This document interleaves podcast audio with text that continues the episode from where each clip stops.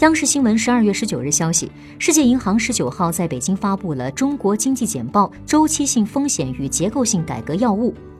报告预测二零一九年中国经济增速为百分之六点一受内外部因素影响世行预计中国经济增速二零二零年为百分之五点九二零二一年为百分之五点八。